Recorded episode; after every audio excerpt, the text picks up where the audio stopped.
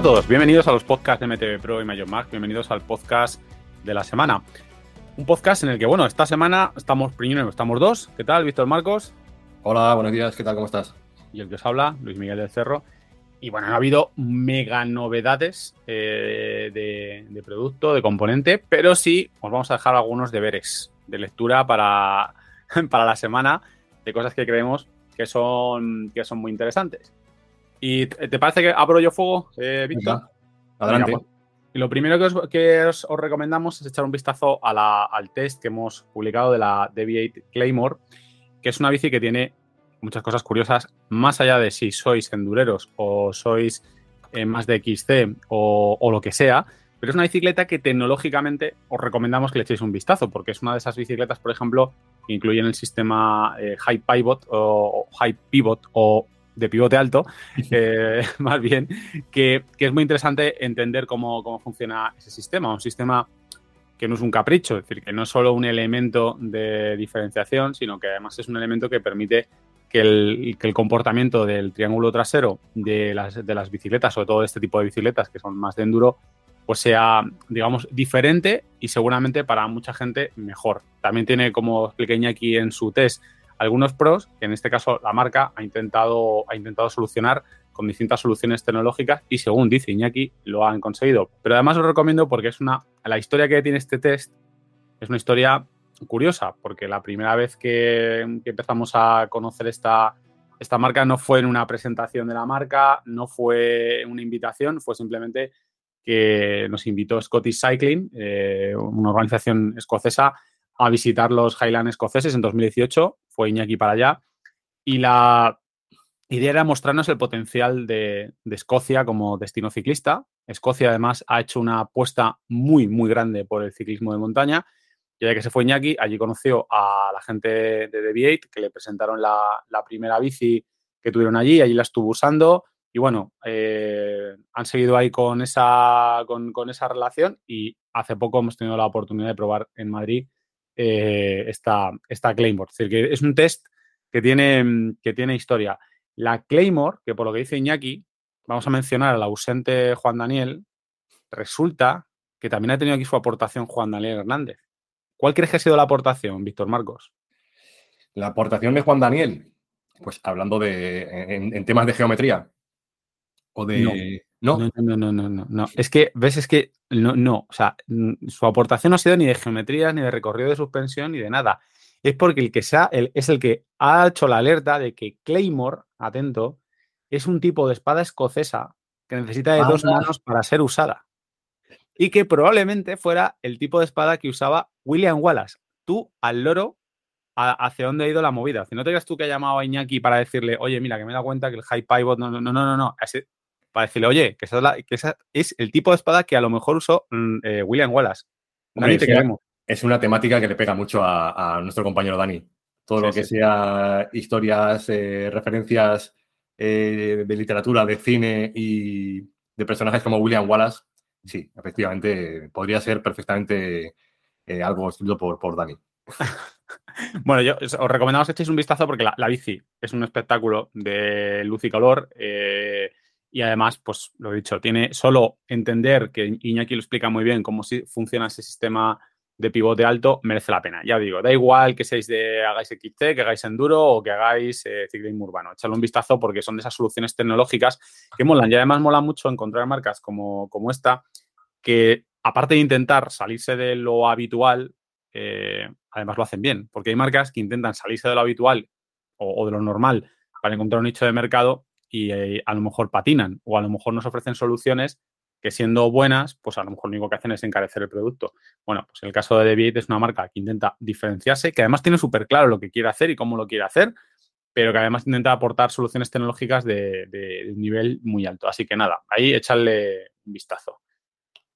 Eh, por cierto, ya que estamos en, en Pro y hablas tú de, espectáculos de, luz y color, yo también le recomendaría a la gente que, que entrara en, en, Pro para echarle un vistazo al, al, artículo, a la galería de imágenes que hemos publicado sobre, sobre las mejores fotografías, las mejores instantáneas de la Red Bull eh, Medellín Cerro Abajo, que se celebró el fin de semana pasado. Y bueno, la verdad es que como suele acostumbrar eh, Red Bull este tipo de eventos, son, son eso, un espectáculo de, luz y, sonido y de, y de, recorridos. Y bueno, hemos eh, seleccionado un poco ahí las mejores imágenes de este evento, que era la primera vez que este circuito em, eh, llegaba a, Medellín, a Colombia, y se preparó un circuito espectacular dentro de, las calles de uno de los barrios de, la parte alta de, Medellín, conocido como, Una 13.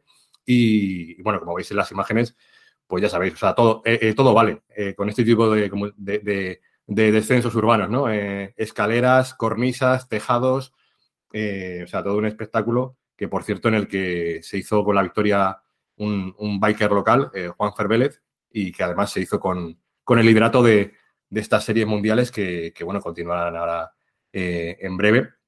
Y bueno, lo que comento, yo no sé si has tenido tiempo, Luis, de echarle un ojo a, estas imágenes. es, una, pasada, ¿eh? Este evento, este evento es, muy, es muy interesante porque el Valparaíso, el Valparaíso Cerro Abajo fue un poco el que inauguró este tipo de eventos, si no me equivoco, y nos dio imágenes, nos ha dado imágenes todos los años auténticamente brutales. Las más, seguramente las más eh, icónicas son las de a veces mm, los del correos DH pasando por dentro de las casas o de algunas mm. zonas de las, de las casas. Entonces, eh, la verdad es que tenía un, un, impacto especial porque siempre en ese intento de hacer algo distinto, algo, además yo creo que en la, en la comunidad latinoamericana, por los que nos escucháis, yo creo que sí que aquí ha tenido impacto, pero allí tiene aún más por lo que tú dices, porque además hay corredores locales. El otro día veía a Marcelo Gutiérrez eh, haciendo la, retransmisión también en redes sociales. Por cierto, la cuenta de Marcelo Gutiérrez, pues yo os recomiendo seguirla porque es muy, es muy interesante.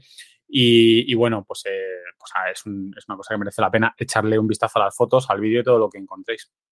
Yo no sé si podemos comentar alguna de, de mountain bike. Sí, a ver, una, cosa y también otro test, pues pasamos de la, de la Claymore a, la, a la Trek Marlin 7. Eh, cambio, radical. Eh, sí, exacto, es un cambio radical y también es un... Muchas veces los que nos escucháis nos habéis pedido que hagamos test de bicis más asequibles, de bicis que estén más al alcance de, todos los bolsillos y es lo que hemos intentado hacer últimamente, los últimos, el último año, año y medio, los últimos dos años. En este caso, eh, hace poco, no, hace mucho, hemos hecho test de, modelos de este tipo, eh, como la ONA, eh, como un modelo de, MMR. Bueno, tenemos más test, tenemos más test de este, tipo, pero, pero ahora, por ejemplo, hemos probado la Marlin 7 dentro de la serie de Marlin, que como comentamos en el test, aunque no lo parezca, pero es seguramente la bici de mountain bike más vendida de Trek en todo el mundo. no tengo el dato en nuestro país, pero pero es una bicicleta eh, muy, muy vendida. La propuesta de la, de la Marlin, eh, porque he visto algún comentario en redes, eh, hay que tener en cuenta que muchas veces la diferencia que hay entre, como comenta Dani, me estoy enrollando, es complicado hacer un test muchas veces de bicicletas de, de, gama, de gama de primer precio. Siempre decimos, hay que distinguir para nosotros lo que es una bicicleta barata de lo que es una bicicleta de primer precio. Una bici barata es una bici barata. y hay muchas formas de hacer una bici barata. Y una bici de primer precio es una bici que por componentes, geometría, concepto, tiene un precio que la hace ser una bici que ya va con garantías. Para nosotros un primer precio es una bicicleta que mm, por el dinero mínimo nos da unas garantías. Bueno, pues la Marlin está ahí. A partir de ahí tú puedes hacer una bicicleta de primer precio de muchas maneras. Puedes poner una geometría o un cuadro normalito, en muchos casos, seguramente, pues con, con geometrías y conceptos anteriores o antiguos, por así decirlo, y llenarlo de componentes, intentar lo que te ahorras por un lado, meterlo en componentes y mm, con esos componentes le das, vistes la bici de una manera. Nada que objetar. Eh, es una forma de verlo.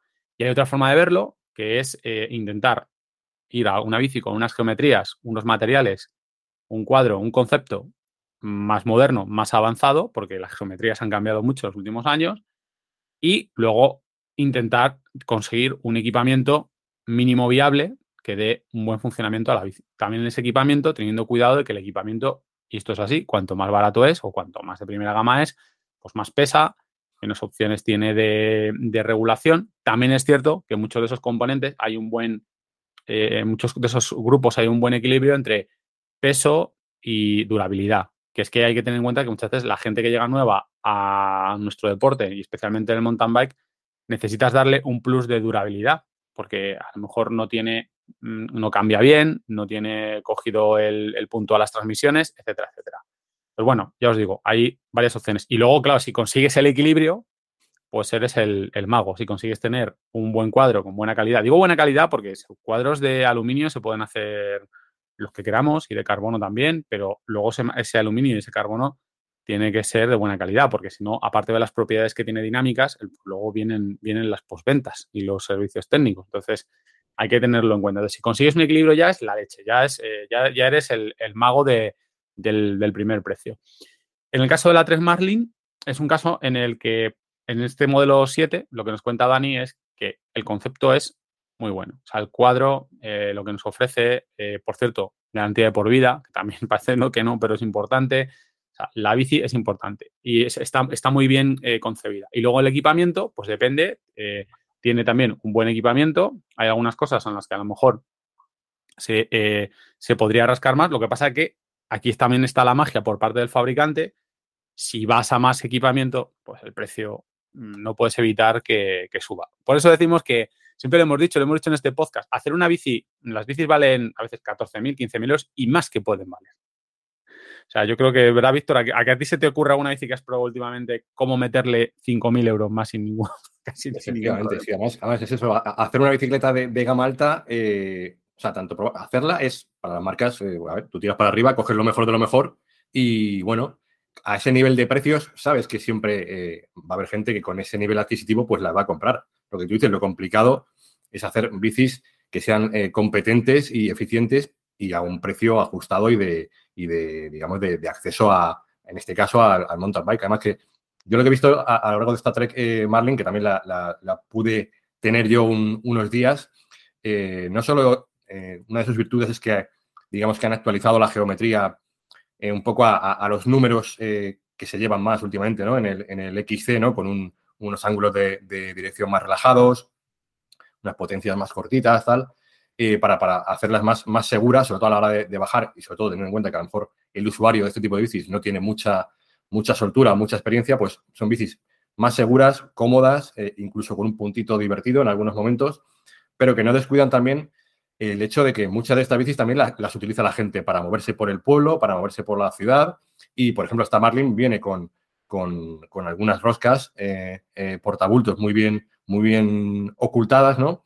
Por si en algún momento le queremos poner un transportín, unos guardabarros, pues para moverte como, como utilizarla como bicicleta urbana por, por tu localidad, porque pues es perfecta válida para eso. O sea, y luego, y luego por, el fin de semana pues la utilizas para, hacer tus primeras salidas por el monte perfectamente. O sea que eh, en, esta, en esta Marlin Trek ha combinado muy bien esos dos aspectos, ¿no? El aspecto puramente MTB, actualizando geometrías, con buenas, por ejemplo, con unos buenos neumáticos también, de, buen balón, pero sin descuidar que también es una bici que puede ser utilizada eh, a, nivel, a nivel urbano, ¿no? A nivel urbano y a nivel de cicloturista. Lo comentabas en las forjas, o sea, que, también puedes utilizarla a nivel de, cicloturista, porque son bicis también que tienen eh, que son muy robustas y que suelen funcionar muy bien. Mira, sobre, todo sobre todo también sobre, sobre esto también hay otro reto con las bicicletas de, primer precio y es el, tipo de cliente, que muchas veces eh, no es tan, a lo mejor no es tan fino a nivel de, tacto como el cliente, eh, como, como el cliente que compra una bicicleta de mega gama alta. O sea, realmente, cuando hablamos de clientes que compran una bicicleta de gama alta, que está en S-Works, que está comprando todo lo, por todo lo alto, a ver, no nos engañemos, dentro de todos esos clientes puede haber un cliente que no aprecie lo que tiene, que solo tiene dinero y ya está, pero no suele ser así. La realidad es que hay gente que combina la posibilidad de comprar esa bici, alguno que compra esa bici aún no teniendo dinero para comprarla y se, y se mete en un lío, pero generalmente es un cliente que busca algo mm, que tiene muy claro que hay cosas que no pueden pasar en esa bici o hay geometrías que esas bicis no pueden, no pueden tener. De hecho, también eso viene un poco también de por qué las marcas cuando se meten en gama alta también esos precios se empujan porque ya tienen que llegar a un nivel de finura, es decir, el que compra esa bici quiere un nivel excelso de rendimiento y no entiende otra cosa.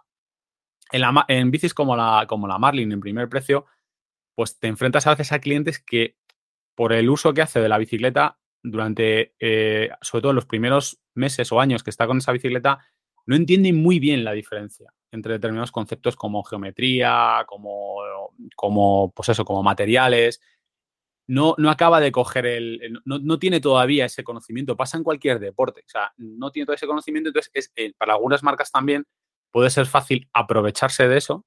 Y entonces ponerte ponerte una bici, como decimos nosotros, pues, pues una bicicleta que a lo mejor no está al nivel que podría o debería estar, pero bueno, o sea, a lo mejor no, bueno, es que el cliente tampoco, yo solo he oído alguna vez, ¿no? Es que tampoco este cliente demanda, demanda más, ¿no? Pero aquí viene la otra parte que es, eh, también he comentado Dani, que es muy importante, es la experiencia. Si tú consigues que un cliente que entra tenga una buena experiencia, aunque realmente no lo note, es mucho más probable que luego siga en el deporte y siga adquiriendo otro tipo de, otro tipo de bicis. Incluso para mí creo que es muy interesante que las, que las marcas tipo Trek, Specialized, eh, Canyon, todas, Scott, Giant, las que sean, tienen que hacer una buena gama de este tipo de producto porque no se pueden permitir el, lujo de hacer un mal producto en, esta, en esta línea. Eh, y eso a veces también afecta al precio, porque también se están jugando el cliente futuro.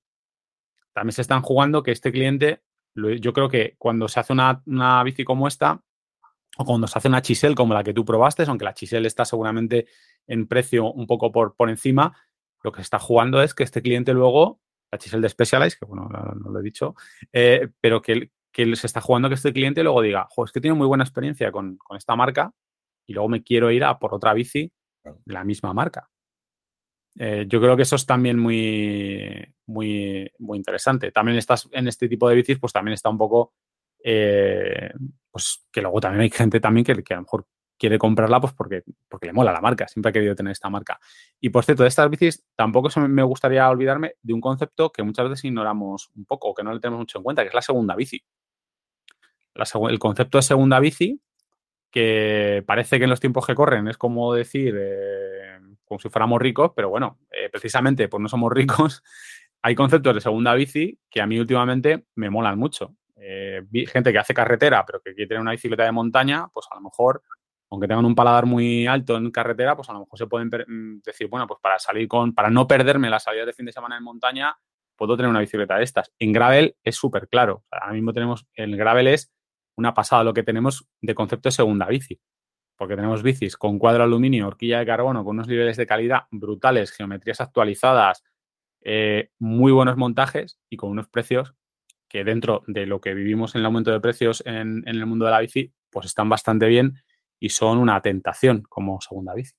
Yo ahora mismo, por ejemplo, lo que dices tú, eh, bicicletas como, como la Marlin o como, como la ONA, que la Orbea ONA que hemos ha pasado por aquí también, eh, personalmente me las, me las plantearía como, como segunda bici, pues yo habitualmente como, sabéis, eh, pues hago más carretera, más gravel, pero por ejemplo, ahora que mis chavales están empezando a, coger la bici más a menudo, pues para adentrarme con ellos por, pues, por los primeros eh, senderos, paseos, que no van a ser muy exigentes, que va a ser tranquilos con ellos y tal, pues mm, y sin tener que realizar un gran desembolso económico, pues este tipo de bicicletas encajan en ese perfil de segunda bici, digamos, para un mountain bike familiar, perfecto. O sea, yo, y, y, mucha gente que me ha preguntado, me ha consultado, oye, quiero cambiar de bici y tal, quiero una mountain bike, le digo, a ver, ¿qué vas a hacer? Pues mira esto. Y, yo les dirijo hacia, hacia este tipo de, de, mountain bikes, ¿no? De, como la ONA, como, como la MMRC, como esta Marlin, ¿no? Porque son, son ideales para, para ese mountain bike familiar y, y, a lo mejor no necesitas mucha exigencia, pero sí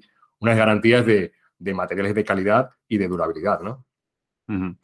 Bueno, ya lo decimos, las gamas, las gamas de primer precio son un reto para todos, para las marcas, lo son para nosotros a, nivel de pruebas. También a veces hay que reconocer que a veces cuando estás probando eh, bicis muy tope de gama, cuando te enfrentas a una bicicleta de este tipo, eh, pues claro, tienes que... Mm, no puedes evitar rebajar tus expectativas. Tienes que decir, ostras, que, es que esto, esto no es, no, no voy con Kashima. no tengo, tienes que, ir, un poco abajo. Pero también te digo que al menos en mi caso, eh, por ejemplo, en las, en las de gravel, que yo suelo probar las bicis de gravel, Em, ya te digo que me he sorprendido. Eh, es verdad que en Gravel no, no, juegas con temas como suspensiones y demás, pero dices, joder, es que, es que yo, por ejemplo, hemos hablado alguna vez, ¿no? De la Mega Moyacar, pues una bicicleta que la, coges y dices, pues mal no está, no tiene, o sea, está bastante, bueno, mal no está, no, está bastante bien, o sea, como, como bici para el, para, para el precio que tiene, o sea, son, hay muchas opciones hasta en gamas, estas marcas como Cannondale, que tienen, tienen las Topstone, que están muy bien de precio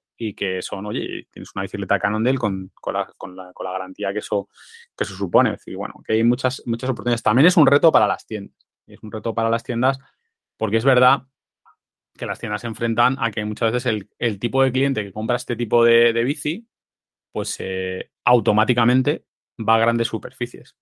Eh, que, no, que es normal y que además me parece, digamos, creo que es, que es algo quiero decir que no lo critico, o sea, que, es, algo que es, normal y que, pasa. Hombre, yo lo que sí le digo a la, como dice cuando te pasa como a ti, que te preguntan, digo, hombre, sí, leche, ve a, ve, a Decathlon o ve al Corte Inglés o, ve a lo que tienen bicis estupendas, no, no critico a, nadie, pero también dale una oportunidad a la tienda que tienes cerca o a la tienda, bueno, a la tienda que te quieres lejos, pero quiero decir, dale una oportunidad a la tienda, dale una oportunidad a otra marca, porque a lo mejor, a lo mejor encuentras algo que te mola más, que te gusta más, no sé, eh, pero, o sea, insisto, no digo que esas bicicletas que se venden en, en Decathlon o en otras grandes superficies sean malas, ni mucho menos, pero lo que estoy diciendo es que coger y pensar que, por, que, lo, único, que tu única opción está ahí, me parece un error. Yo creo que, además, cuando estás pensando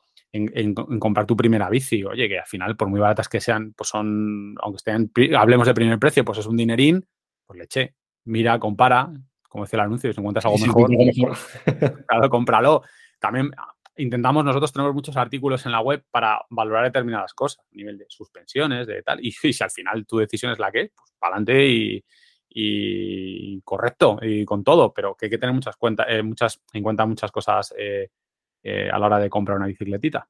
Y además que si te pones a, bucear e investigar un poco por, los catálogos de las marcas, lo digo en todas, pero en casi todas vas a encontrar modelos de, acceso muy competitivos y por precios que a lo mejor, a lo mejor son un poquito superiores a lo que podemos encontrar, lo que dices tú, en, grandes superficies, pero bueno, que a lo mejor también a la larga, oye, te van a ofrecer más garantías, alguna estética más diferente, más actual.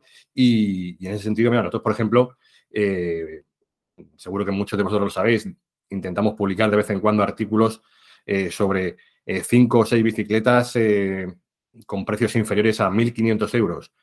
Eh, tanto de gravel como de carretera. Y eh, sorpresa, existen, eh, las, están en los catálogos y son buenas bicicletas, incluso muchas veces muy por debajo de los 1.500 euros. O sea que no, a veces el, usuario que se acerca al ciclismo muchas veces piensa que cuando hablamos de marcas como Trek, Specialized, Giant, Scott, mm, se piensa que todos son bicicletas de 3.000 euros para arriba y nada más lejos de la realidad hay de todo y, las marcas cada vez se preocupan más por ofrecer una gama de acceso al ciclismo eh, más competitiva, ¿no? También te voy a dar yo también la otra, la otra parte, te has dado tú la zanahoria, voy a dar yo el palo. También es verdad que esta gama ha habido marcas que han renunciado a ella hace tiempo y no le han prestado la debida atención, lo cual para mí es un error. Además, alguna marca la tiene y lo que te decía antes, creo que se hace daño porque a lo mejor tiene una gama demasiado, demasiado pobre que afecta, o sea, que hace que el cliente no vaya a por, a por luego la gama alta, se, tenga esa, mala experiencia. De eso hay muy poco. Yo creo que casi nada, porque lo que han hecho algunas marcas es directamente mm, eliminar esa, esa, esa gama. O sea, que me parece bien. O sea, si tú, en cierto modo, me parece bien que si tú crees, tienes claro que ahí no, no compites y que ahí no tienes, pues te sales esto también pasó, ¿te acuerdas? Hace unos años con las bicicletas de gamas infantiles. Que ahora, fíjate, hace unos años también las marcas han vuelto a retomar el darle importancia a las gamas infantiles, pero yo me acuerdo que hubo años que con la llegada de, las grandes superficies eh, deportivas y eh, de que las bicis de niños estaban vendiendo fundamentalmente, pues eso, lo que decíamos, ¿no? En Decathlon y otras redes eh, y otros, pues de repente hubo marcas que directamente dijeron, renuncio, me rindo, y, empezaron a desaparecer toda la, toda la gama de, bicicletas infantiles. También es verdad que, que en ese momento creo sinceramente que muchas veces esas gamas infantiles adolecían de calidad, de capacidad.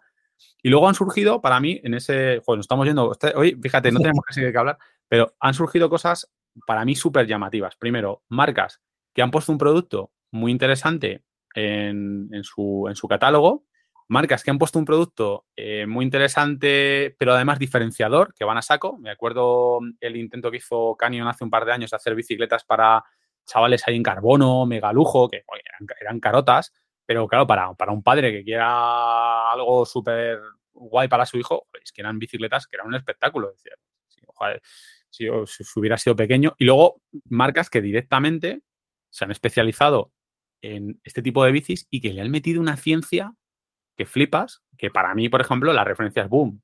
Boom Bikes, en este sentido, hemos probado dos de ellas y es que es la referencia, porque tú ves las soluciones, no solo que es una bicicleta pequeña, ellos insisten mucho en el tema del peso, que es cierto, es fundamental, el tema de, lo hemos hablado muchas veces, de, es que hay bicis de niño que pesan más que la bici del padre. Ves a un niño con una bicicleta de 8 kilos y el padre al lado con una bicicleta de 7 y medio. Y claro, dices, el padre pesa 80 kilacos y el niño mm, pesa 12 kilos. Y está manejando un chaval de 12, de, con 12 bueno, o 20 kilos. Eh, yo es que como tengo mi hija y mi hija es muy palito, nunca me engancho muy bien con, los pesos, pero un chaval de 20 kilos manejando una bicicleta de 9 o de 15 o lo que sea, pero que, la, la, diferencia de, peso es, es, llamativa de respecto a uno. Entonces, la experiencia no puede ser buena, pero es que aparte de eso, te encuentras soluciones como eh, una, un sistema, una gomita para que la dirección no se gire, las tuercas todas redondeadas para que el niño en ningún caso se pueda hacer daño, todo regulable, eh, las ruedas con neumático de calidad para que, para que, no, para que no resbalen. O sea, te encuentras un montón de cosas, macho, que dices, joder, qué bien parido todo. El, el freno la maneta verde para que sepan que tienen que frenar con el de atrás. Yo veo cosas y digo, joder, qué bien parido. Entonces, son gamas que, ahora eh, vuelven a, revivir la parte de bicis infantiles. Y ojalá con las gamas de primer precio, pues empiece a, ocurrir también, que ya hay marcas que lo están tomando muy en serio y que esto siga así. Pero también, claro, las marcas también necesitan que la gente, claro, se acerque a las tiendas y diga, vengo aquí a, por un primer precio. Ojalá, ojalá cuando nosotros éramos pequeños hubiéramos tenido las bicicletas infantiles que hay ahora. O cuando nosotros éramos pequeños. Ahora íbamos eh, eh, con, las, con, la, con las BH, con la Orbea, ojo, que eran impresionantes, estaban hechas a prueba de bomba, al de la bicicross, de la California, tal. Pero claro, tú ponte ahora a mirar las, gamas infantiles, por ejemplo, de BH y de Orbea, eh, compáralas con las bicis que llevábamos nosotros. O sea, ojalá hubiéramos tenido aquel, aquel material, ¿no? Bueno, nosotros somos, somos ciclistas a pesar de eso. ciclistas a pesar de, aquellas cosas. O sea, una, o sea, yo veo ahora las motoretas, todo que, que nos hace mucha gracia. Eh, las Californias, que qué graciosas eran. Joder, pero macho, o sea, los frenos eran, aquellos frenos, se les ponía, o sea, se buscaba una estética, pero no se ponía tampoco, no, nadie tenía en cuenta, o pocas veces tenía en cuenta la geometría, el peso, eran juguetes, pero eran juguetes hechos de aquellas maneras, o sea, yo ya te digo, yo no tengo problema. Y además yo veo ahora en segunda mano, veo algunos precios de algunas VH California que digo, bueno, eh, esto, bueno, Crespillo, seguro que José Crespillo no tiene más que contarnos de esto, ¿no? Pero digo, es que eran, ¿te acuerdas de aquellos sillines de plástico que tenían una zona así como acolchadilla y poco más? O sea, somos ciclistas a pesar de esas bicis. A pesar de, de, de, de, algunas, claro, y que, que no, nos reímos, ¿no? De, ¡ay, qué, qué guantazo me pegué con ellas! Pero es que, joder, es que, es que muchas de ellas estaban diseñadas para, para el guantazo. que, que, bueno, no paramos, pero, pero ahora es verdad que la, posibilidad que tienes, además, volviendo al tema antes de las bicis de niños, yo me acuerdo con la PUM, el primer test que hicimos, que, que, me, nos decía unos padres que la habían tenido, y dice, es que yo, nuestro hijo no se apañaba con la bici, no sé qué, no sé cuántas, fue dejarle la boom y en dos días estaba dando vueltas por ahí. La experiencia, macho, lo importante que es la, que es la experiencia. Si a ellos les mola, consiguen la bicicleta perfecta, yo por eso cuando veo chiquillos con la bicicleta, con la talla más grande, con la bicicleta que han heredado del, del, primo del pueblo que pesa no sé qué, digo, bueno, pues, eh, pues hombre, si nosotros llegamos a ciclistas con, con, la, con la GAC, con la Torroti, con esas cosas, pues bueno, pues eh, todo el mundo puede llegar, pero sería bueno intentar evitarlo. Bueno, que nos estamos enrollando. un poquito más fácil. ¿Eh? Que si, si lo podemos poner un poquito más fácil, pues mejor para ellos, ¿no? Pues sí, sí, sí. Exacto, exacto. Oye, otra cosa, que esto es eh, también un tema, volviendo otra vez al XC, y ahora sí, sí que nos vamos para arriba, también muy interesante que echéis un vistazo. Intense Sniper o Sniper o Sniper, lo que queráis. Eh, lo digo porque es muy interesante conocer la gama de, de, Intense, porque es una marca que todo el mundo asocia a enduro, especialmente al DH, o sea, disciplinas y luego, sin embargo, pues tienen una gama bastante competente de, dobles eh, de XT y además no solo competente, sino además diferente. Ahí lo dejo. O sea, son las típicas bicis que llaman la atención y además muy rollo intense. O sea, que son bicicletas de XC, XCM, pero con ese carácter, ese rollito intense tan característico. esa filosofía que, diría nuestro compañero Iñaki Gavín, a lo mejor un poco un XC picantón, ¿no? XC picantón, XC sexy, Iñaki ya sabes que, que se dedica a hacerle claims a las marcas de gratis porque luego no vemos ni un duro cuando empieza con estos términos. Ni, él ni nosotros. No, no, claro, ni él gana ni nosotros tampoco. Es que esa cosa y le digo, tengo que registrarlo, porque el otro día con la con la Mondraker, con la, con la Dusty, no, en Gravel Sexy, joder, macho, eso, lo teníamos que, teníamos que haber registrado en patentes y marcas. o Sexy Gravel. Bueno, eh, sigo repasando. Yo, yo voy tirando, Víctor Marcos. Sí, tú tiras. Y ya que estás en MMT Pro, pues continuamos por ahí si quieres. No, pero bueno, eh, tenemos también una noticia y es que ya hay marcas que nos están anunciando. Sabéis que la semana pasada hablamos del, en, el, en el capítulo Benur de, de, distintas novedades. Hablamos de que habían salido el SRAM Force AXS y esta semana, pues, eh, Orbea eh, ha hecho Oli y ha avisado de que ya tiene su gama Orca con, con Force AXS y además, si, si, no recuerdo mal, porque lo has escrito tú, estoy hablando yo aquí, una cosa que has escrito tú, es disponible, es decir, que, te puedes ir y comprarlas. ¿Es correcto o es incorrecto? Es, correcto y además, eh, otro, otro factor importante, eh, si tú ya tenías pedido uno de estos eh, tres modelos, ya lo tenías solicitado a Arbea o en tu tienda, en tu distribuidor, y todavía no te había llegado, pues te va a llegar ya con el nuevo SRAM Force AXS incorporado sin ningún tipo de alteración en el, en el, precio final ni en el coste. Entonces, es un, detalle muy importante eh, a, destacar, ¿no? O sea, que de repente pues te llegue la bicicleta que habías pedido con el grupo totalmente actualizado en su última versión, aunque tú no lo hubieras pedido, pues oye, es un, es un valor añadido interesante. Eh, comentar simplemente, Orbea ha incorporado el, nuevo SRAM Force en, tres modelos, en dos modelos de, de, Orca, en el M21 LTD Power, que lleva el cuadro tope de gama en carbono MX y con un precio final de 7.999 euros. Y también lo ha incorporado en la Orca M21 E-Team, que en este caso va con el cuadro de carbono OMR y con un precio final de 5.799. Y en el tercer modelo en el que lo ha incorporado es en, la Orca Aero, ya sabemos el, el modelo aerodinámico eh, de, la bici de carretera de, Orbea, y en este, en, este, en este caso lo ha incorporado dentro del modelo M21 LTD, que va con cuadro eh, de carbono OMX y cuesta eh, finalmente 6.299 euros. O sea, tres nuevos modelos en los que se incorpora el nuevo SRAM Force AXS y, lo que comentábamos, ¿no? Está tanto en modelos en disponibilidad inmediata y si ya lo tenías pedido, pues te llegará con el, con el grupo nuevo. O sea, algo mm, a valorar realmente. Interesante. Otra cosa, por fin has publicado el test de la Scott Foil RC Pro, que le estabas yo creo que lo estabas procrastinando un poco eh, porque no querías entregar la. sí, ese, por, fin, ese por fin me ha sonado un poco. hombre, porque estabas dándole, dándole vuelta, estaba todo el rato en el chat. No, tengo que hacerla, tengo que, tengo que ponerme con el test, tengo que ponerme con el test, tengo que ponerme con el test. ¿Y cuándo hay que devolverla? ¿Y cuándo no sé qué? Eh, ¿Te has hecho, un alto rendimiento ahora? me ha costado, o sea, no me ha costado hacer el test, sino que me ha costado separarme de, ella, porque la verdad es que es una, una bici que, bueno, como, como comento ahí un poco en el, en el texto, es una bici muy, muy adictiva. Y eso partiendo de la base eh, de que no es una bicicleta, digamos, eh, de mi estilo o, sinceramente, eh, no es una bicicleta que yo me compraría, porque no, es, no está enfocada hacia, hacia ni hacia mi, mi, forma física ni mi tipo de, ciclismo, pero sí es verdad que cuando te subes a ella y empiezas a hacer kilómetros y kilómetros y encadenas salidas, pues dices, oye, em, esto, esto va muy bien, ¿no? Es como, yo lo he comparado un poco el otro día hablándolo con, amigos, pues como cuando te dejan un, deportivo eh, de alta gama, te dejan un Ferrari, un Porsche durante unos días y sí, vale, a lo mejor no es tu coche ideal, eh, pero mm, te gusta y cuando tienes que devolver, pues te va, te va a doler bastante. Pues es algo similar a lo que, a lo que me ha pasado con esta Scott Foil RC Pro, ¿no? porque eh, va mucho más allá de, lo que es una bici aero, ¿no? Eh, últimamente le estamos dando muchas vueltas al, concepto aero y a la evolución que están teniendo este tipo de bicicletas.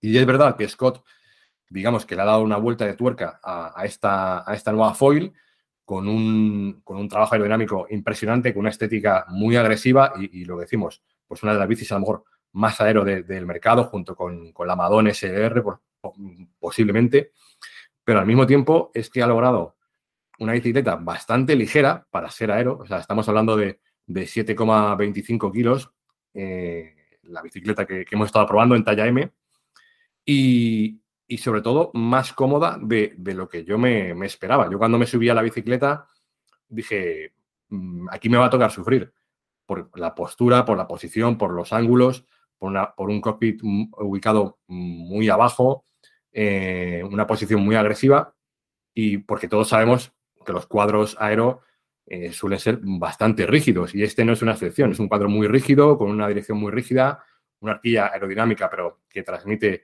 eh, todo lo que te llega a través del tren delantero, pero que en el tren trasero, por ejemplo, Scott ha realizado un trabajo impresionante eh, para minimizar esas, esas, vibraciones o esas irregularidades que nos llegan desde el terreno, ¿no? comenzando por la, por la tija, la tija de eh, obra de, de Syncros, ¿no? la, marca de componentes canadiense que digamos, forma parte de Scott o, está asociada a Scott y, que se encarga de vestir todas sus bicicletas, pues eh, esta tija de sillín, aparte de ser aero, es eh, una auténtica maravilla a nivel de absorción. Está, está construida con dos piezas móviles de carbono que se encargan de, absorber las vibraciones y la verdad es que desde el primer momento en que te subes a la bicicleta y pillas los primeros baches, digamos, lo, notas, ¿no? Y esto asociado además a que en, la rueda trasera monta, monta neumáticos de, 28 milímetros, pues eh, también, también ayuda bastante al tema de, la absorción. Y es una bicicleta, lo que digo, que he hecho muchos kilómetros con ella. Eh, he notado esa ganancia aerodinámica en, obtener medias superiores a las habituales en recorridos eh, habituales para mí y sin, y sin machacarme o ir, digamos, con la lengua afuera. O sea, digamos que a un mismo nivel de pedaleo y de potencia notas que vas más rápido con la bicicleta. Y lo que es más importante, que al cabo de las horas eh, no notaba un excesivo castigo en cuello, en la espalda para ser una bicicleta aero y, me resultaba, me ha resultado bastante, bastante cómoda. Aparte de que es una auténtica maravilla en cuanto a, aceleración, a, reactividad, o sea, te pones de pie sobre la bicicleta y, en cuanto das dos pedaladas eh, sale disparada como un tiro. es una auténtica, una auténtica maravilla, vamos. Bueno, pues el resto del test, es que ya os lo ha contado, pero lo tenéis en la, en la web eh, para todos los detalles. Eh, que bueno, ahí lo tenéis todo, todo disponible. Así que luego, luego mm, claro, que si, si así no ganamos tráfico, eh, Víctor Marcos, hay que, hay que mandar a la gente a, la web, no, en serio. Bueno, he dejado, he dejado, algunas cosas ahí también en el, en el reportaje. También hay, hay cosas, incluso, incluso en bicicletas de este nivel, oye, pues hay, siempre hay algún pero y siempre hay cositas que se pueden limar. O sea, que ahí eso ya lo dejo para que la gente lo lea. Bueno, eh, nosotros estamos encantados de contároslo aquí. Eh, nosotros que nos encanta que es que, al final lo que tratamos es de, transmitir lo que, lo que hacemos y lo que sabemos y nos da igual por donde, por donde sea. Oye, Víctor, ya que te tengo aquí con la carretera y con, todo el rollo, eh, equipos de la vuelta. Equipos, de, la, vuelta. Equipos de la vuelta. ¿Qué ha pasado con los equipos españoles? Que he visto ahí en, en Twitter que estaba la gente un poco bueno, ya sabes que siempre este tipo de decisiones, cuando las grandes vueltas desvelan su, listado de equipos participantes, pues siempre hay polémica. En este caso, la vuelta lo voy a conocer eh, hace un par de días, eh, el listado oficial de, equipos que van a participar. Como es norma, como es habitual, eh, participan automáticamente en la carrera los 18 equipos del, del UCI World Tour, o como queréis llamarlos de World Teams, estos 18 equipos entre los que eh, obviamente está Movistar, dentro de, que es el único equipo español World Tour. Eh, luego se otorgan, digamos, eh, dos plazas para los UCI Pro Teams con mejor ranking de la temporada pasada, que en este caso son el Total Energy francés y el Lotto Destiny belga. Total Energy, recordemos, equipo de Peter Sagan. Y luego, por último, quedan dos invitaciones que en este caso han ido a parar pues, a, a Burgos BH y a Caja Rural Seguros RGA quedando fuera en esta ocasión eh, Ken Pharma y Escoltel Euskadi. Entonces, de estos cuatro eh, pro españoles, pues en esta ocasión eh, le, ha tocado, le ha tocado Burgos BH y, Caja Rural. Bueno, siempre está, es una decisión eh, no, digamos que no es arbitraria, pero bueno, que depende exclusivamente de la organización de la vuelta. Eh, ellos deciden a quién, a quién invitan. En ocasiones se ha ido alternando más, un año tras otro se han ido alternando las, estas invitaciones. Y en esta ocasión, pues le ha tocado al, al, Burgos BH, al Cajural Seguros RGA.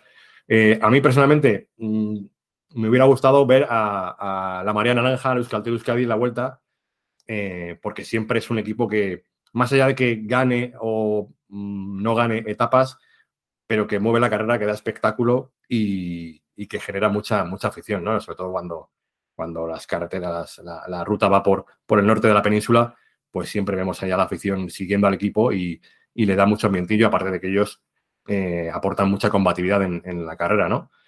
Pero bueno, sí, la polémica está servida y bueno, eh, ya sabemos que habrá gustos para, para todo y, y la polémica se alargará seguramente hasta que, hasta que empiece la vuelta y, la carretera pues eh, nos dirá si, estos equipos responden un poco a la, expectativa, ¿no? Bueno, yo para terminar, yo no voy a opinar, porque mi conocimiento no me lo, me lo permite. Eh, para terminar, eh, ya y deje, de, terminar de dejar los deberes, pues os recomiendo que escuchéis el podcast que grabamos con, con Ana Bello, de, con Mireia Benito, que es corredora del AG Insurance Saudal, del Quick Step, por simplificarlo, del Quick Step femenino, por así decirlo. Me parece que es una entrevista que yo reconozco que iba con unas expectativas y salí con muy sorprendido. A ver, con unas expectativas pensando que íbamos a hablar eh, con una corredora que tiene mucho que, aportar y que nos iba a contar cosas muy interesantes. Pero es que no solo hizo eso, sino que además a mí particularmente pues me dio una lección, eh, como he dicho yo, de estoicismo millennial eh, mezclado con fortaleza mental, con la fortaleza mental que puede tener una, una ciclista, un ciclista y una ciclista. Y también un poco, pues también, eh, pues no, no, puedo evitar recordar mm, que estamos hablando de, sí, se nota cuando hablas con, con, con Mirella, estamos hablando de una, de una, de una persona que es algo más que, es algo, algo más que, ciclistas. Es una persona que tiene, que tiene, que tiene, que tiene máster, que tiene estudios universitarios, que tiene muy claro lo que, lo que tiene, lo que quiere hacer en la, en la vida. Y bueno, pues te deja, te deja bastante sorprendido cómo enfoca ella el entrenamiento, cómo enfoca el ciclismo, cómo lo ha enfocado hasta ahora. Eh, cómo, además nos narra de forma muy cruda cómo se ha ido enfrentando a las distintas etapas de estar trabajando, o sea, estar compitiendo en un equipo de un determinado nivel, el salto que ya tenía claro de cómo, de que tenía que dar un salto a otra cosa si quería dedicarse a esto, a la vez, pues oye, ella, ha estudiado eh, una carrera que licenciada en biotecnología, si no, si no recuerdo mal. Eh, o sea, tiene, tiene un tiene una, digamos, un esquema eh, mental que hacía, bueno, ¿qué hago? no puedo seguir más tiempo compitiendo sin ganar ya un salario, no sé, todo eso lo cuenta muy bien, lo explica muy bien y además también nos da una imagen desde dentro de lo que ella entiende que es el ciclismo femenino y que creo que también es interesante, es interesante ver que también hay un debate dentro del propio ciclismo femenino respecto a la igualdad de premios, al tema salarial. Ella habla súper abierto de ese tema y con, mucha crudeza y, claridad os cuento una anécdota que nos, que nos ha contado ella y que yo creo que también eh, es, un buen, es un buen teaser de lo que, o de un buen, buen anticipo de lo que podéis encontrar ahí. Y ella nos contaba y cuando ella la, llaman del, Quick Step, de la Insurance Soudal Quick Step, y, le hacen una entrevista, a ella le sorprendió mucho que no le preguntaron tanto sobre preparación, vatios, eh, kilos, etcétera, etcétera, sino que lo que le preguntaban mucho era sobre ella, sobre su personalidad, sobre su enfoque eh, de cómo veía mm, pues, un poco la, competición y la vida. Y me llamó mucho la atención porque, porque estaba claro que, bueno, que, ella, que, ese, tipo de equipos valoran mucho el, digamos, la estabilidad mental o, cómo encaja la ciclista dentro del equipo, cómo encaja la ciclista dentro de la estructura del, equipo. O sea, me pareció muy interesante, eh, que eso cada vez está más, es algo que se está hablando más. El rendimiento es importante, pero cómo encaja todo en el equipo lo es también mucho, mucho más. Y bueno, me pareció relevante. Ahí os dejo, eh, de esto hay, muchas más cosas. ¿eh? Hay auténticas, ya os digo, para, auténticas lecciones, al menos para mí. Yo lo estuve, lo estuve escuchando poquito después de que, de que lo, lo subieras y, hubo momentos en los que me llamaron mucho la atención. Por ejemplo, cuando ella comentaba cómo, cómo empezó un poco en esto del ciclismo, que fue casi no obligada, pero bueno, por, digamos, derivada de una lesión, porque ella jugaba, jugaba baloncesto, creo recordar, y, una lesión de rodilla, pues le obligó a dejar el baloncesto y, le recomendaron eh, practicar eh, ciclismo. Ella se metió en el ciclismo de carretera y es muy gracioso porque ella comenta que al principio decía, eh, decía que no le gustaba nada. O sea, que no, que no le atraía en absoluto, que le parecía aburrido la carretera, además peligroso, tal, pero bueno, poco a poco le fue, le fue enganchando, vio que, que se empezaba a dar bien y, decidió continuar por ese camino, pero me pareció muy, muy curioso que, que dijera, bueno, que, que, llegara al ciclismo de esa forma y que, y que de primeras no, no, no le hiciera mucha gracia, ¿no? Y luego a nivel de, profesionalización del ciclismo femenino, la verdad es que es muy interesante, ¿no? Todo, todo lo que cuenta, porque eh, ahora sí es verdad que vemos más carreras en televisión, vemos a las ciclistas, a los equipos profesionales femeninos más en los medios, pero bueno, todavía queda mucho por hacer y, y hasta hace dos días eh, muchas de esas ciclistas profesionales pues tenían que compatibilizar su, su tarea como, como, ciclista profesional con otros trabajos, porque no había todavía sueldos, sueldos fijos o sueldos estables. Entonces, es algo en lo que se ha avanzado mucho, y, pero bueno, todavía se tiene que seguir. Algo, algo que creo que, que, de momento todavía, sobre todo, sigue pasando, y ella también hace una reflexión que me parece mmm, particularmente muy acertada, de decir, bueno, es que hay estructuras que tienen que ser amateur. Porque para ser profesional hay que ser profesional, es decir, eh, tienes que dedicarte a esto y para dedicarte a esto al 100% tienes que cobrar. El momento en el que tienes que estar durante mucho tiempo, que es un poco lo que ella mentalmente este, eh, eh, tenía o estaba ahí su debate, ¿no? Durante mucho tiempo tienes que estar trabajando, eh, practicando ciclismo. Es, llega un momento en el que dices, no, es que no, no soy profesional, soy amateur, entonces tengo que tomar la decisión, o apuesto o lo que sea, o, o, me quedo en amateur, que no pasa nada, ¿no? Que ya también lo habla, decimos que hay equipos que a lo mejor hay equipos y ciclistas que tienen que quedar en amateur, que es una cosa que como aquí en España nos cuesta mucho a veces entender. Luego llama la atención porque, por ejemplo, en Francia eh, hay una estructura de, de, ciclismo amateur muy potente y, y, y eso, bueno, pues eh, creo que lo lo hace, todo a lo mejor... Eh, lo hace todo un poco, un poco mejor. Pero aquí como que todo tiene que ser pro, como todo tiene que ser profesional y a veces se es profesional sin serlo. Estás en una categoría profesional, por fuera todo parece muy profesional, pero luego la gente está sin cobrar o cobrando muy poco. O sea, el envoltorio es bueno, pero luego no estás dando el entorno y las herramientas que necesitan um, un equipo profesional y unas ciclistas o, uno, o unos ciclistas profesionales, porque esto no pasa solo en el ciclismo. También, también pasa en el masculino también. O sea que... O sea, que, que, que, eso me pareció una reflexión eh, muy interesante. Pero bueno, estamos adelantando. Y además yo creo que Mireia lo explica mucho mejor con sus, con sus palabras que como nosotros. Bueno, sí, otro, otro, otro, otra perla que fue cómo ve ella ese concepto, ¿no? De ella cómo ve el ciclismo, o sea, cómo disfruta ella estando en fuga. Y me llamó la atención porque sabemos de muchos ciclistas que les gusta estar en fuga, pero que no lo explican eh, de la misma manera que, la, que lo explicó ella. Y yo creo que es, una, es, algo, es algo positivo que, para verlo. Bueno. Y hasta aquí puedo más. Muy recomendable, ya os digo. Eh, el, podcast y espero que os guste y tengáis un comentario, pues, pues dejárnoslo. También tenéis un vídeo en YouTube eh, con un tipo muy atractivo que sale ahí hablando de cargo bikes.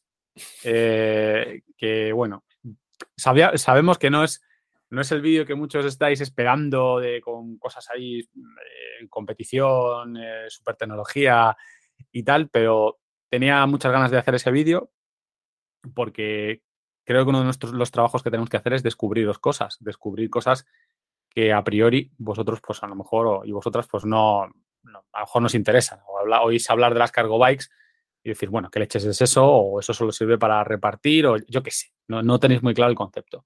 Y, y, yo estaba entre ellos. Yo estaba, era una persona que el tema de cargo, yo las veía en el norte de Europa, las he visto en Euro, ya en Eurobike eh, me llamaron la atención, sobre todo por la parte eléctrica, porque además se nota que ha habido un salto. Las primeras, yo las primeras cargo que veía eran un poco así y ahora se un salto.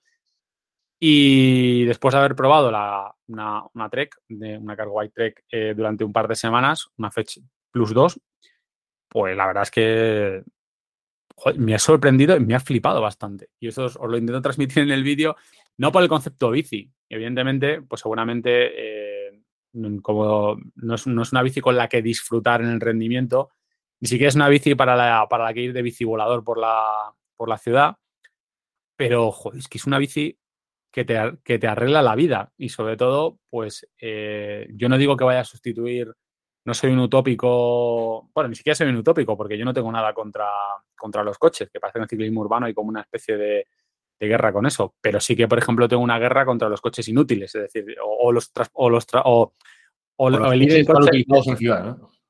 Claro, yo siempre he pensado que a mí, a mí me gusta muchísimo conducir y me gustan mucho los coches, pero claro, me gusta ir mm, por carretera, en algún, en algún, puede que en algún trayecto urbano muy concreto, pero a mí estar atascado no me gusta. Eso no le puede gustar a nadie estar metido en un atasco, hay como, como un falto eh, toda, la, toda la mañana y, y, algo del ataque de nervios y con el otro pitando. A mí eso no me gusta. O sea, yo no sé, me gusta conducir, no me gusta estar parado en la carretera hecho gritando y cabreado. Y no sé, lo, que lo único bueno que tiene es que escuchar la radio, pero no tiene poca, no tiene cosa, no sé, me parece muy poco óptimo. Además, yo lo veo desde la perspectiva racional. Digo, ¿pero qué leches hacemos aquí todos parados?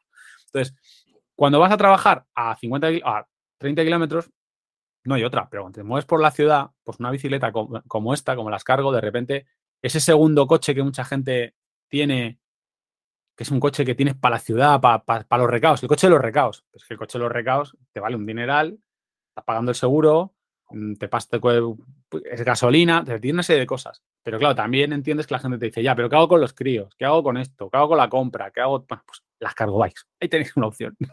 y ahí, y ahí os lo cuento en el, en el vídeo que espero que, os guste. Ya sé, no va a ser... Que yo en el, en, el, en el, test que ya has prometido que estás preparando para, para publicar, eh, yo ahí ya, de momento ya te voy a poner un, fallo.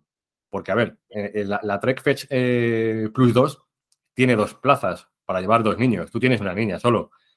Entonces, lo que tienes que hacer es probarla con Dani y conmigo ahí detrás subidos. No podéis porque el límite es 36 kilos por, por, por plaza. Pero nosotros estamos finos, ¿eh? No, pero 36 kilos ya te digo yo que no pesan ni, eh, no pesa los dos, ya te lo digo yo. Pero fíjate, esa Fetch Plus 2, o sea, está la, otra, la 4, que es ya un poco más la cargo típica cargo con, con caja adelante, dirección desmultiplicada, etcétera. Que es una solución brutal, eh, porque además, entre otras cosas, te permite llevar más, más críos, es más fácil. La Fetch 2 Plus también puedes poner sillas con arnés, pero en la otra es como más fácil, ¿no? Además, Tule te, te da el accesorio y, joder, es que no solo los llevas delante, que yo los he visto en Alemania, yo, he visto en Alemania tres críos delante como los cochinillos. Ahí, o sea, quiero decir, ni, fijados ni nada. Ni cinturón ni nada, ¿no? Claro, los tres chavales agarrados así, eh, con la carilla así como diciendo, ¡hala, cómo no lo pasamos! O sea, ni silla ni leches. Pero que también tienes la, silla y, y, la parte trasera igual. Y, a mí la Fetch Plus 2 me ha molado porque es una cargo, pero para el estado de la nación que tenemos ahora mismo, nunca mejor dicho, me parece muy óptima para la ciudad porque no es mega grande, pesa algo más de 30 kilos, pesa creo 31 kilos, con lo cual es manejable, sea, no es algo tal, la puedes aparcar bien, es un poco más larga que una bicicleta normal, pero no es mucho más larga. Pues me ha molado. Y luego, hombre, pues está con 2 kilos, teniendo en cuenta que en España la media de natalidad es un chiquillo y poco más. O sea, pues, pues está bien, está bien. Es verdad que, que el otro día me comentaba, hablando con Mariano cuando grabamos el vídeo, me dice, bueno, y si tienes un crío más mayor y tal, hombre, pues ahí sí, una de las cosas que comento en el vídeo, ahí sí, pues ya él tiene su bici, pero cuando él ya no pueda ir en esa bici, pues seguramente ya es autónomo.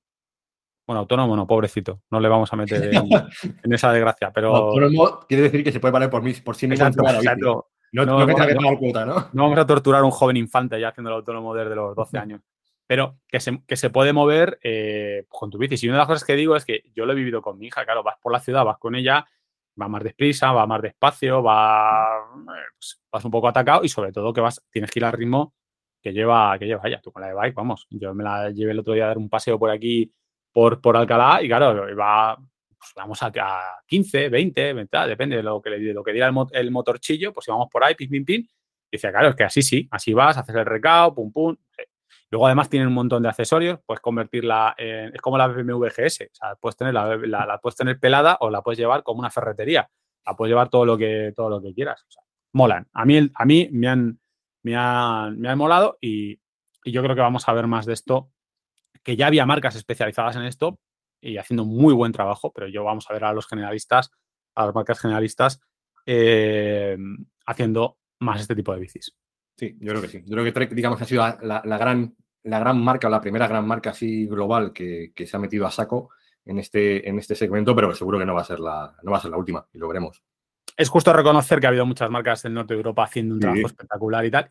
Algunas aquí mm, no han llegado, no, otras han llegado, pero no han tenido un, o sea, no sé, porque era un producto que costaba explicar y también es un producto que, que yo también entiendo que de primeras la gente diga, ostras, pero ¿dónde voy yo con...? Bueno, esto también tiene sus pegas. Evidentemente es una bici que no te puedes subir a la espalda ni en el ascensor.